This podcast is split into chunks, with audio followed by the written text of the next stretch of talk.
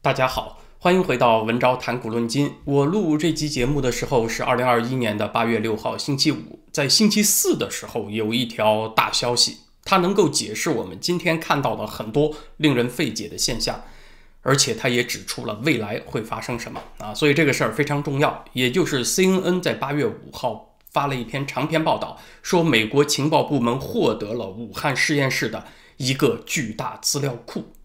这个数据库当中包含了武汉实验室研究过的多达两万两千个病毒样本，它们的基因蓝图啊。当然，这种生物医药方面很专业的知识呢，解释起来很费劲。我的理解，简单说就是武汉病毒研究所他们过去所做的工作的那些记录和结果和这些病毒样本有关的，被美国人一锅给端了啊！这事儿很厉害吧？这个数据库是如此之庞大，以至于美国政府不得不动用能源部国家实验室的超级计算机来处理了。CNN 的这篇报道呢，是媒体和情报界的又一次合作。情报机构故意把这个消息放风给媒体播出来啊，是有这么几个需要关注的地方啊。咱们分析一下。首先是拜登给情报界下的那道命令：九十天之内。查清病毒来源，出一份报告。时间呢过去了差不多三分之二了啊，现在已经最后一个月了。呃，所以这个时候先释放出部分的消息，明显是在为最后的结论做铺垫、做预热了。现在美国国内呢，在这个事情上的态度啊，也是越来越明朗，越来越趋于一致。众议院共和党基本上都已经下了很笃定的结论了。这个星期一，德州众议员迈克尔出了一份报告，就说这个病毒就是从实验室泄露出来的。实际上呢，这个结论在众议院共和党当中已经得到普遍的认同和背书了。还有七月份，Political 杂志和哈佛大学联合做了一个民调，显示百分之五十二的美国人相信这个病毒是来自于实验室的。所以大的方向、大的基础已经有了。啊，就是原来说这个是阴谋论的那个政治正确的场已经不存在了。那么情报界九十天之后。给出的那个结果也就越来越倾向于病毒来自于实验室的说法了。当然，现在呢，CNN 的这篇报道还是语气留有余地的，说对于武汉病毒所这个数据库的分析，它不太可能发现那种 smoking gun 的证据，就是正在冒烟的枪啊，类似于工作人员之间互相通信、赤裸裸的探讨怎么给病毒做基因改造啊，比较不可能发现这种证据。这个数据库呢，它只是科学实验的日志。记录过程和结果的，它是纯科学的分析，但是这一部分也很重要。它对于搞清楚这个病毒的来龙去脉，它是不是真的在实验室里面发生了某些变化，和后来的疫情爆发有直接的因果关系。搞清楚这一部分内容，呃，填上逻辑链条上的一些空档，那还是很关键的啊。它对于凑齐整个拼图，纯科学的研究是非常关键的。CNN 的报道里面呢。说情报界现在起码已经认为这个病毒实验室泄露说和野外产生说，它两者的可信度啊基本上是一样的。呃，其实这就算目前一个很强硬的表态了，因为还有一段时间嘛，呃，差不多一个月以后的报告呢，我们估计啊，它不会下一个特别笃定的结论，这不是这类报告的语气和写法，但是呢，它会给出一个倾向性比较强的分析过程。关于 CNN 爆料啊，这个事情还有一个值得关注的地方呢，就是美国人的情报能力还真是厉害啊。按照 CNN 的说法呢，其实这个数据库在去年不是去年了啊，二零一九年九月份就下线了。就是说，在这个疫情被外界注意到之前，这部分数据就已经不公开了。目前报道出来的外界已知的第一例。这个新冠病人呢，应该是出现在二零一九年十月份啊。这个数据库在二零一九年九月份就已经从公开渠道没办法查询了。但是呢，这么庞大的数据量还是被美国给截获下来了，那就是在九月份之后做的呗。也就说明美国网军它的渗透和拦截能力相当强大啊。当然，网军呢，它是美国庞大情报系统里的一部分，整个。情报机器一旦动员起来，它拦截到的信息就是方方面面的，不会仅仅是这个数据库，应该还包括其他方面。所以，随着事态的进展呢，我们不排除还会有别的猛料被爆出来。川普任内的国家情报总监拉特克里夫对这事儿有一段评论，让我觉得还有几分意外，就是 CNN 居然他把这段评论给登出来了。拉特克里夫说：“其实好多个月以来呀，我们对这个话题就是病毒起源就有了很深入的了解啊。这个我们指的就是情报界了。他原话用词儿是 extraordinary insight，就是非同寻常的深入了解，比解密出来的那个情报要多得多了。”啊，拉特克里夫说：“假装我们跟小白一样无知，那就是个政治秀，是政客拿情报系统当替罪羊，是为了争取一些时间。”他这里的暗示呢，就是要争取时间干嘛？就是把川普赶走嘛，不让人们知道川普是对的。呃，CNN 呢，他居然把这段话给登出来了，这个弯儿转的呀，是让人觉得有几分意外。呃，我猜测呢，也许是因为大选之后，它的收视率确实跌得比较惨，它基于市场生存的需要呢。得修复和川普支持者之间的关系。呃，七月份我看到一个市调数据，就是说 CNN 它收视率最高的评论节目，连美国啊这个电视评论类节目前二十名都没挤进去啊，那是跌得很惨的。所以呢，我也一直是一个自由市场的。谨慎乐观支持者，就是说，现实当中会发生一些让我们觉得特别糟心的事儿啊，觉得特别黑暗的事儿。但是呢，大家别丧失希望，只要这个自由竞争的市场机制在发挥作用，你能够用钱包表达你的观点，你能够用脚投票啊，那就还有纠错的空间。最差最差，你还有这样的渠道。另外呢，这个爆料还有一点也值得关注，就是它出来的时机啊，CNN 的这个。重磅放风是发生在八月初嘛？是什么时候啊？也就是按惯例传闻中的那个北戴河秘密会议进行当中啊。北戴河会议开了吗？应该正在开。习近平在七月三十号主持了政治局的学习之后，和其他六位常委啊就暂时隐身了。七月三十号当天呢，河北省委书记王东峰还亲自去北戴河当地调研，相当于变相宣布北戴河会议开始了啊。所谓去调研，就是考察治安去了。我们之前有节目提过啊，拜登上任之初，有一位智囊给他出了一个主意，怎么样处理中美关系呢？就是去习融共，尽量把习近平换掉啊。共产党这个体制呢，你不用故意去触动他，只要回到呃奥巴马、克林顿那个时代就行了。那么现在这个重磅放风呢，是发生在北戴河会议期间，相当于出了一记猛招，等于告诉在北戴河的那些中共元老们啊，你们都来看看，你们的数据库、你们的那些什么核心机密，全都在我这儿啊，所以你们这些元老呢，就好好商量商量啊，你们呢就分分工，开导开导小习啊，不要那么拧。所以这个时候放风呢，也就是希望对中共高层产生最直接的作用力。这次放风还是留有一些重要的余地，最大的一个活口，就是因为数据量太大，又是用中文写的，所以必须要找能够讲普通话、懂中文的专家来参与分析和破解。呃，还不是所有的能够讲中文的专家，是必须能够通过很高级别安全审查的，得是生物方面的专家才行。啊，这也就一下子缩小了能够选用的人才的范围。可能呢，因为要消化的材料太多。等这九十天满啊，第一次还得不出很有信心的结论，有可能呢会再调查一次，再出一份报告。其实呢，也就是给中共反应留出了时间。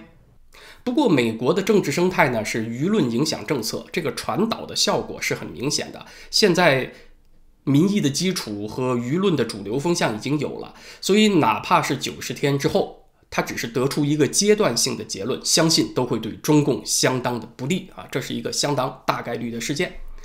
那有朋友就会问了，美国病毒溯源调查这个结果一出炉，接下来会发生什么呢？啊，当然就会通报盟国协调采取行动，给中共更大的压力，也会通报世卫组织这些国际机构。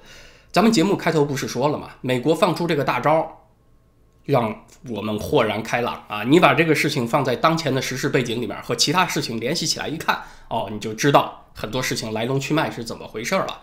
进入七月份以来，中共啊突然猛踩油门加速，干了很多让人不明所以的事情。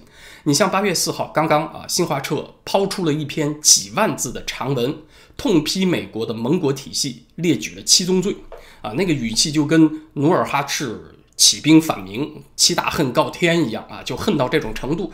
乍一看呢，让人觉得莫名其妙。你骂美国就骂美国吧，怎么突然间把美国的盟国全都拉进去了呢？美国的盟国光北约就有三十个成员国，还有美日、美韩、美澳、美新、美菲，对吧？这一堆亚太地区盟国呢。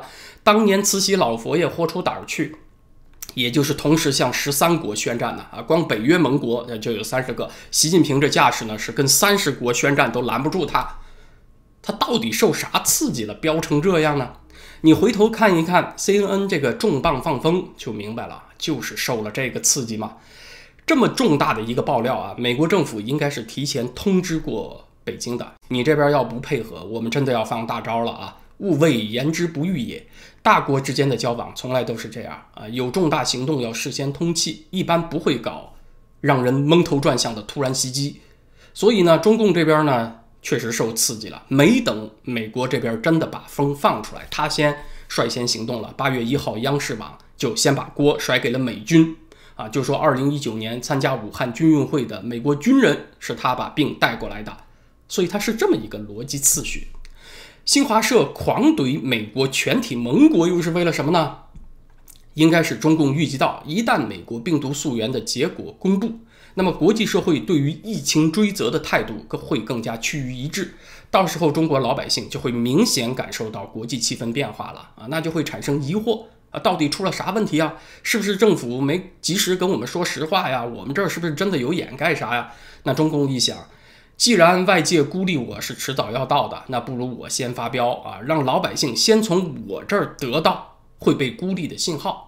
啊，这事儿就像什么呢？就像两个人谈恋爱啊，实在谈不下去要分手了，女生就给男生打电话啊，就说明天下午几点几点你到这儿啊，我们呢好好再谈一次。那意思呢就是最后通牒了，勿谓言之不预也，先给你通通气，做好心理准备啊。这个渣男一想，那没得说呀，这个女友见面肯定是要提出跟我分呐，所以俩人见面以后，渣男率先开炮啊。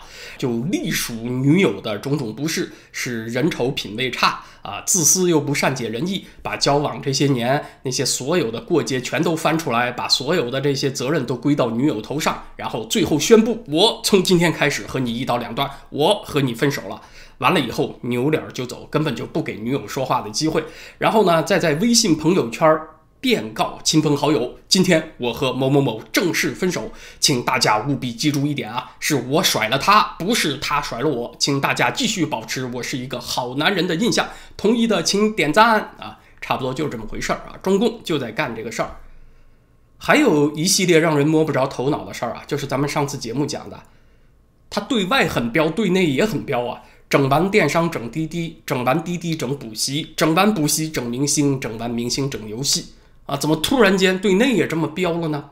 放在今天这个话题背景下也很好理解了，就是中共在为社会转入紧急状态做铺垫。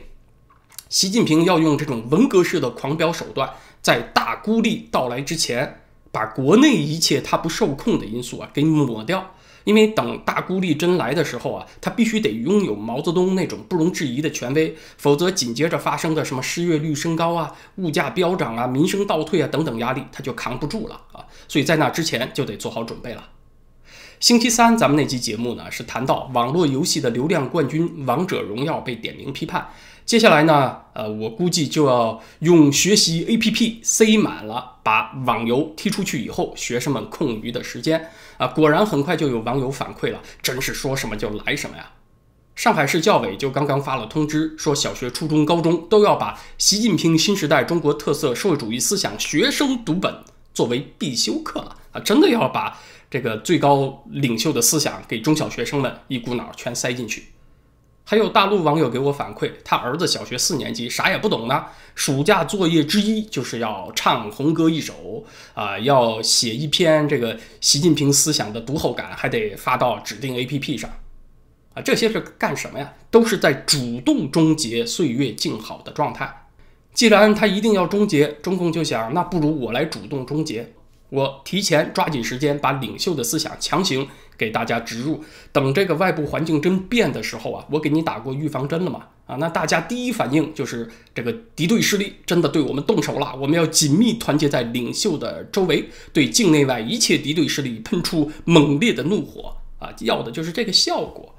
中共玩弄群众心理好几十年了，那是玩的很溜的。群众心理这个东西呢，它是一门技术，是有专门的套路和学问可以操作的。这里呢，我也想说一个问题，就是我之前节目当中谈到过，取消课外补习市场以后，它会让一部分这个补习变成教育的黑市，而黑市这个东西啊是不可战胜的，不仅仅是教育黑市啊，别的也一样。